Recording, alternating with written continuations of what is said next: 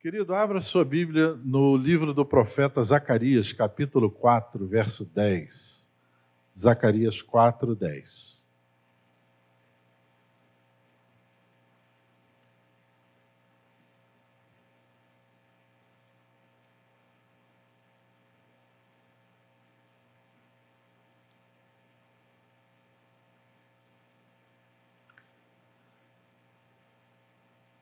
Amém? Zacarias 4,10. Se puder projetar também. Olha aí. Pois quem despreza o dia dos humildes começos, esse alegrar-se-á vendo o prumo na mão de Zorobabel. Aqueles sete olhos são os olhos do Senhor que percorrem toda a terra. Oremos. Pai amado, louvado seja o teu nome. Obrigado, Senhor, por estarmos aqui. Não há lugar melhor para estarmos senão na tua casa, na tua presença. E nesses poucos minutos, Senhor, nós queremos ouvir a tua voz. Fala ao nosso coração. A tua palavra é viva e eficaz, a tua palavra é vida, a tua palavra transforma, a tua palavra edifica. Fala conosco, Senhor. Ó Deus, atende o anseio dos corações que aqui estão nessa noite, ou que estão nos assistindo, ou vão nos assistir ainda através do YouTube. Fala ao nosso coração e cumpre o teu propósito nessa noite, em nome de Jesus. Amém. Queridos irmãos, o tema da nossa mensagem é Deus está procurando. Quando a gente lê esse texto, principalmente, vamos focar aqui na parte final desse versículo, né? Que diz que a visão que o profeta teve das sete lâmpadas são os sete pares de olhos do Senhor que percorrem toda a terra sem cessar. Quando eu leio e quando eu li esta passagem, imediatamente veio ao meu coração a seguinte dedução: se os olhos do Senhor estão passando por toda a terra, qual é a intenção de Deus? Quando ele faz tipo esse escaneamento, né? vamos dizer, passa por toda a terra, eu entendo que Deus está procurando. É o meu entender, é o meu modo de uh, deduzir o que, o que, estaria por trás dessa palavra. Né? Os olhos do Senhor estão passando por toda a terra. Bom, estão passando por toda a terra. Eu estou entendendo que Deus está procurando.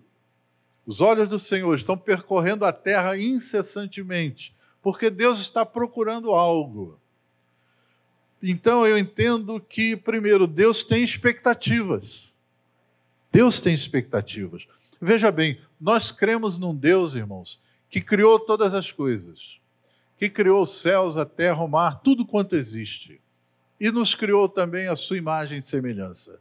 Mas nós cremos num Deus que não somente nos criou, como ele também cuida de nós, como ele também ele ele tem expectativas, ele espera algum tipo de retorno da sua criação e das pessoas, dos seres humanos aos quais ele criou.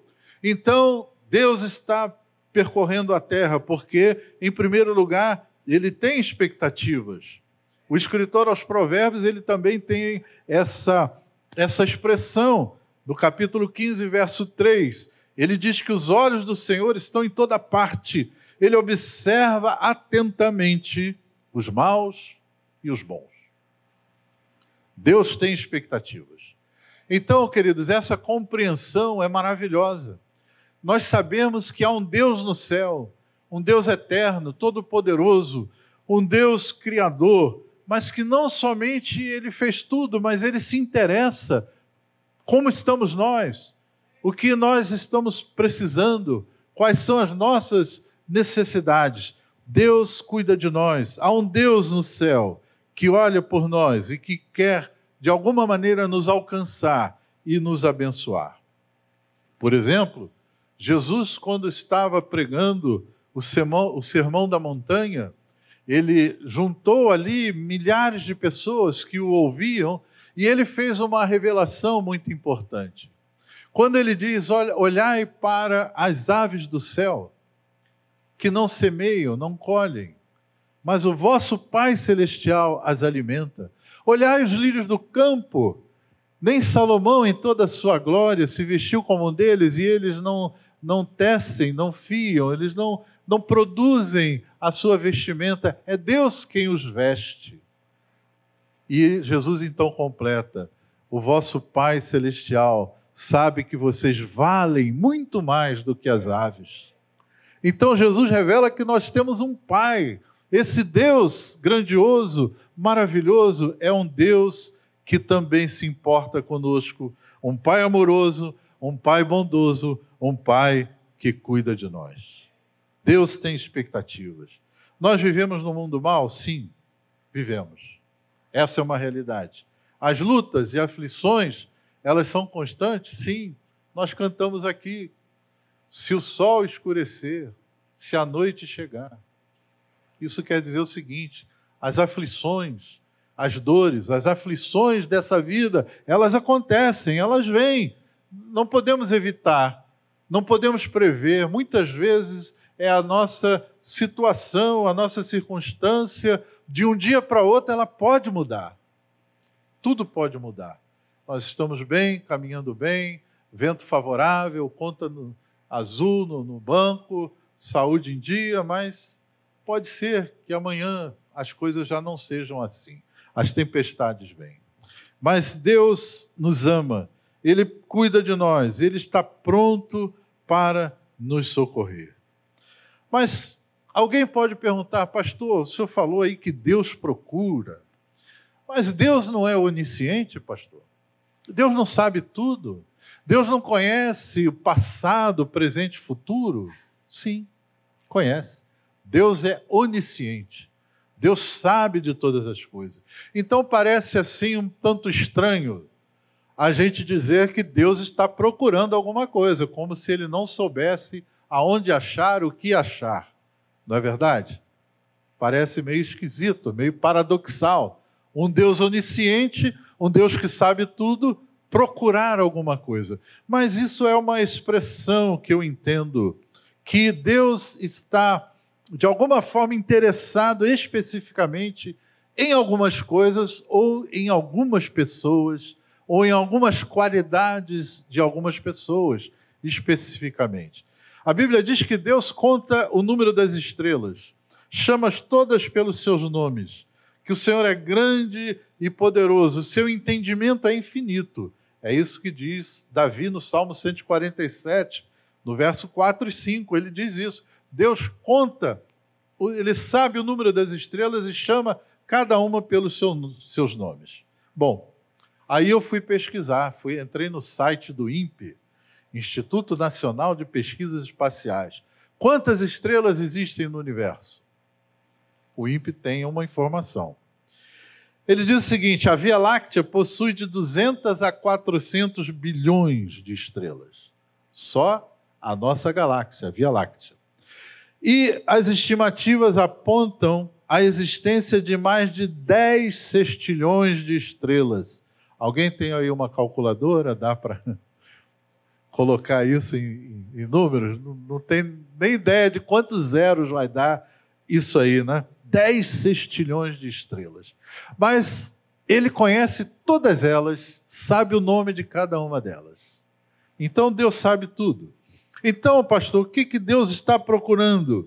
Um Deus que sabe tudo, um Deus que conhece todas as coisas, que não há nada nesse universo que não esteja sob os olhos de Deus, o conhecimento de Deus. Bom, eu entendo aqui que Deus procura e queria focar essa mensagem em algumas pessoas, em algumas pessoas com determinadas qualidades. Primeiro, eu entendo que Deus procura verdadeiros adoradores. Deus procura verdadeiros adoradores.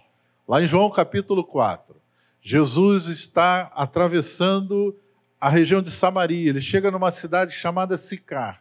Era o meio-dia, no auge do dia, no maior calor do dia, e ele se senta junto à fonte de Jacó para descansar.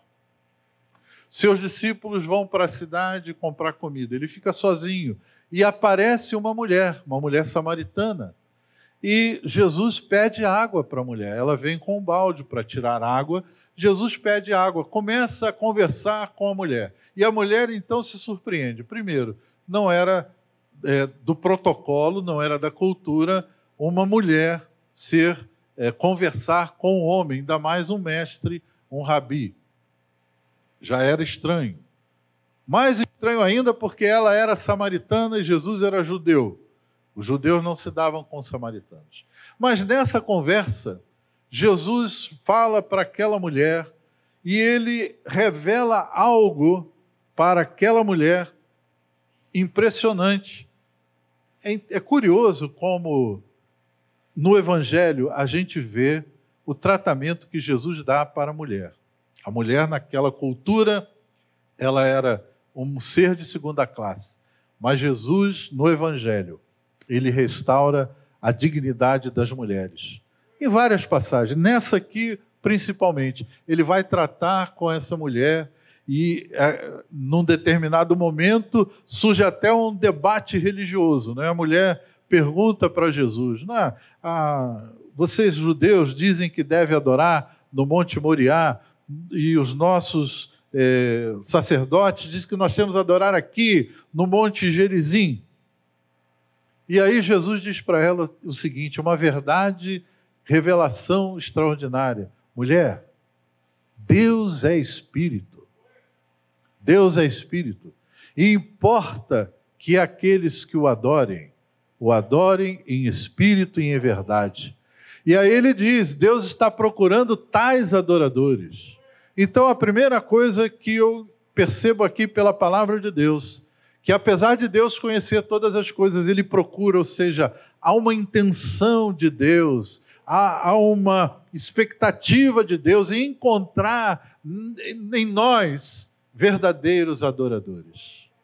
É algo que Deus valoriza, que Deus procura, e Deus falou para aquela mulher: mulher, a hora já chegou em que os verdadeiros adoradores adorarão o Pai em espírito e em verdade. Sabe, irmãos, Deus está procurando verdadeiros adoradores. Deus não está procurando nem adoradores. Deus está procurando verdadeiros adoradores. Deus não está procurando cantores, Deus não está procurando é, pessoas que fazem uma bela performance é, de alguma maneira. Mas Deus está procurando aquele que é um verdadeiro adorador. E quem é o verdadeiro adorador? Como a gente poderia identificar o verdadeiro adorador que se encaixaria nesse requisito de que Deus está procurando? O verdadeiro adorador, primeiro, é aquele que louva a Deus em todo tempo, independente das circunstâncias.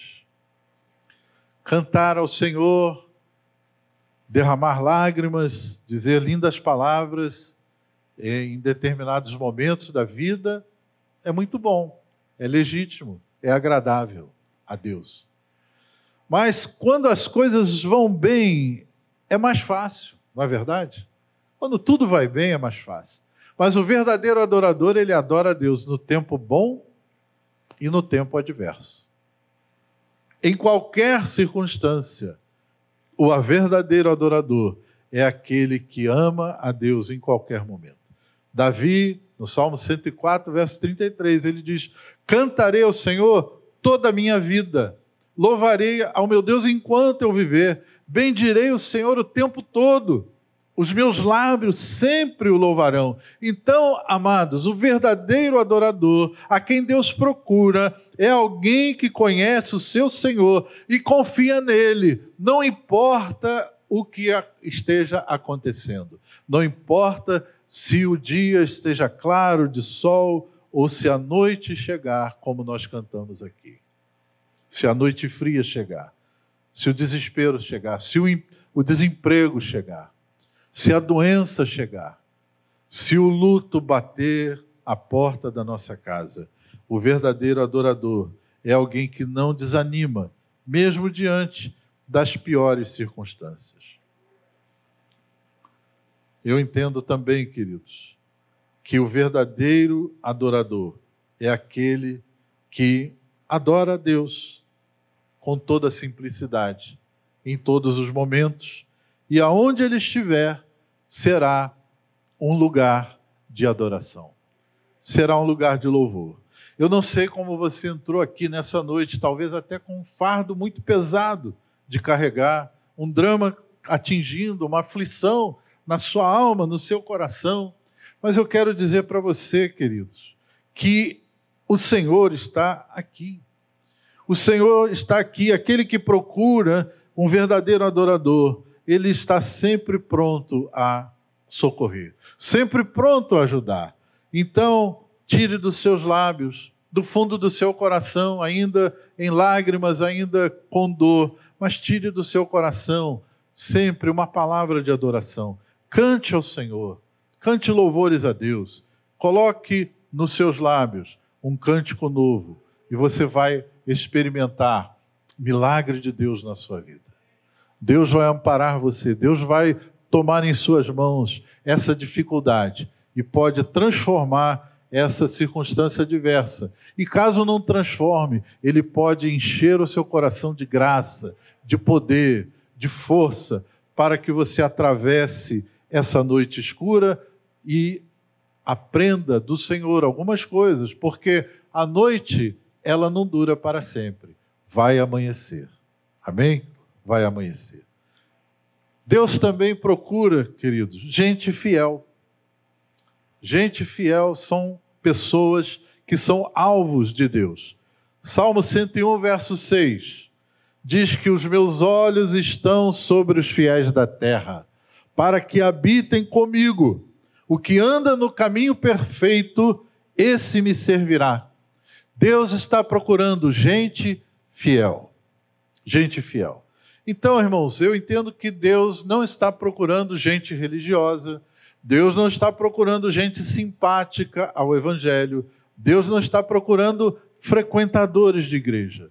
Deus está interessado nos fiéis.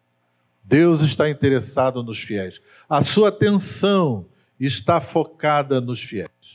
E o que significa fiel, pastor? O que quer dizer isso? Qual é o que, a gente pode entender? O que, que é uma pessoa fiel? Bom, o dicionário, eu fui procurar, diz lá, é aquele que guarda a fidelidade. É aquele que cumpre aquilo a que se obriga e que tem afeição constante. Eu gostei dessa definição. De várias definições, eu gostei dessa. Gente fiel é quem tem afeição constante. Então, eu entendo que a fidelidade é uma expressão de amor. Gente que ama é fiel.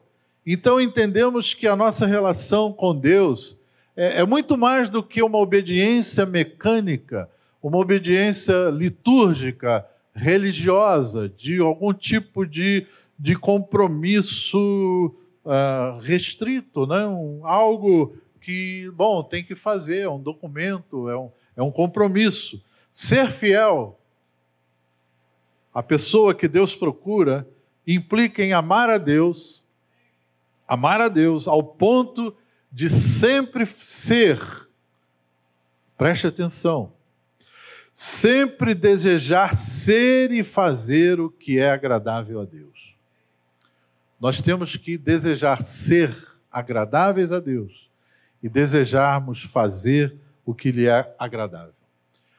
Então, amados, quando nós amamos a Deus nessa dimensão, nessa característica plena, nós podemos entender que Ele é prioridade na nossa vida.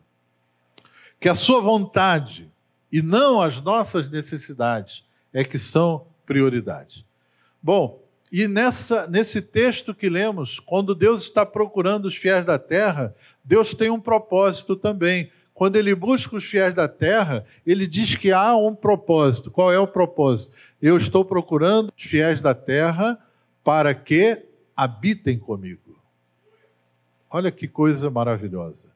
Deus está procurando gente fiel para estar junto dele, para usufruir a comunhão com ele, para serem amigos, para serem pessoas que estão sempre na sua presença eu estou procurando gente fiel para que habitem comigo.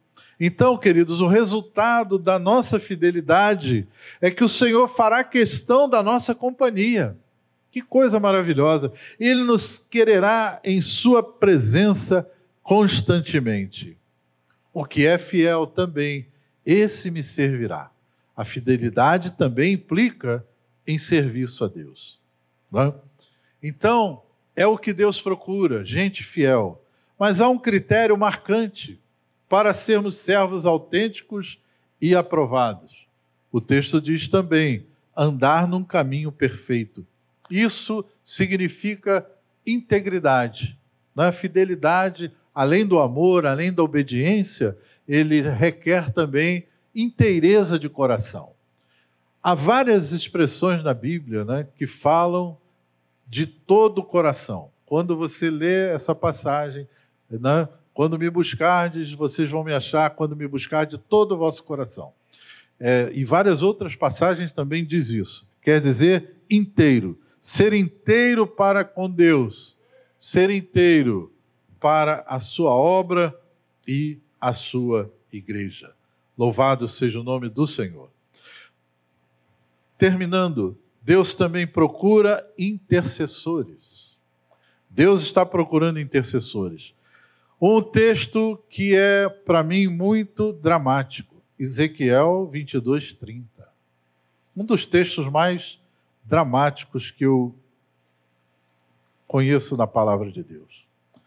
Diz assim: Deus está falando através do seu profeta Ezequiel, palavras textuais do próprio Deus. E busquei dentre eles um homem que levantasse o muro e se pusesse na brecha perante mim por esta terra, para que eu não a destruísse, porém a ninguém achei. Olha que coisa dramática.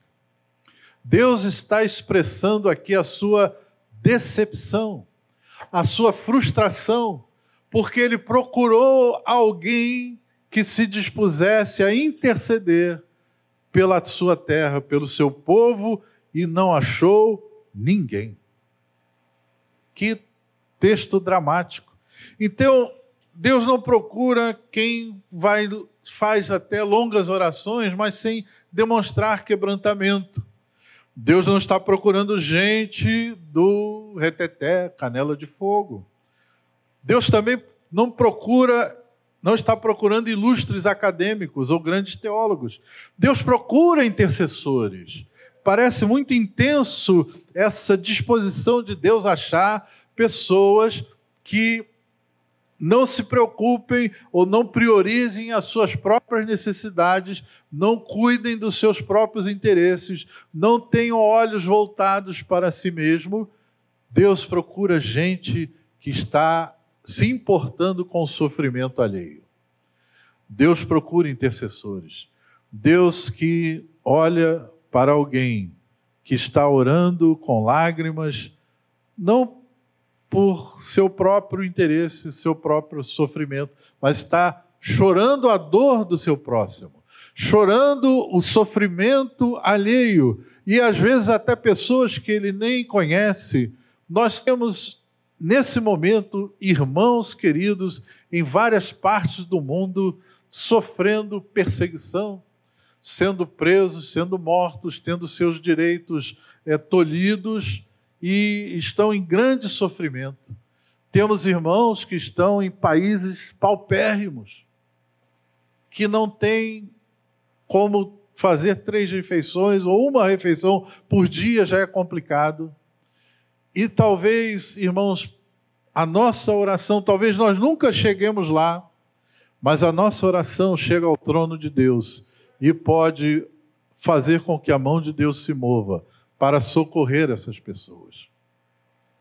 Nós temos relatos de muitos milagres nesses países em que pregar o evangelho é uma sentença de morte. Mas Deus está, irmãos, há relatos de pessoas que recebem visões de Deus, sonhos de Deus e se convertem sem nunca alguém ter falado um texto sequer da Bíblia, mas Deus aparece, Jesus aparece em sonhos para essas pessoas. Deus providencia de alguma maneira um socorro quando alguém, em algum lugar, esquece dos seus próprios interesses e ora quebrantadamente, ora de uma maneira intensa em favor de alguém que ele nunca viu, não conhece, mas que é um amado de Deus que está precisando das nossas orações.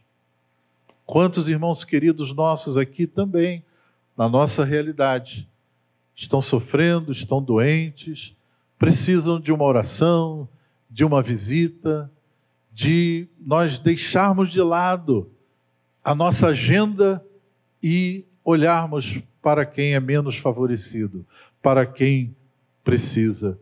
Deus procura intercessores. E parece que essa estirpe de crentes é muito rara, porque o texto diz que o Senhor procurou e não achou. É? Alguém como Moisés, por exemplo, que quando Deus diz para ele que iria destruir aquele povo rebelde, aquele povo que virava as costas para Deus, e Moisés disse para ele: Senhor, perdoa-lhe o pecado perdoa o pecado desse povo. E Deus estava fazendo uma proposta muito interessante para Moisés. Moisés, eu vou destruir esse povo, eu não aguento mais a sua rebelião, não aguento mais o seu desprezo por mim. Eu vou destruir esse povo, vou acabar com essa raça e vou fazer de você o meu povo. Olha que proposta boa. Moisés pode dizer: Amém, Senhor, que bom. É mesmo, acaba com essa. Esse povo não merece, né? Esse povo é, é pecador demais, é rebelde demais. Né? Eu estou pronto, pode fazer de mim uma nova nação. Mas Moisés, ele foi intercessor. Ele esqueceu o seu interesse. E ele diz: Agora, pois, perdoa-lhe o pecado. Ou se não, risca-me, peço-te, do livro que escreveste. Olha só, Moisés colocou a sua própria salvação para que Deus perdoasse o pecado do povo. Não? Então, queridos, nós precisamos ter esse coração também, porque Deus procura verdadeiros adoradores. Deus procura gente fiel e Deus procura também intercessores.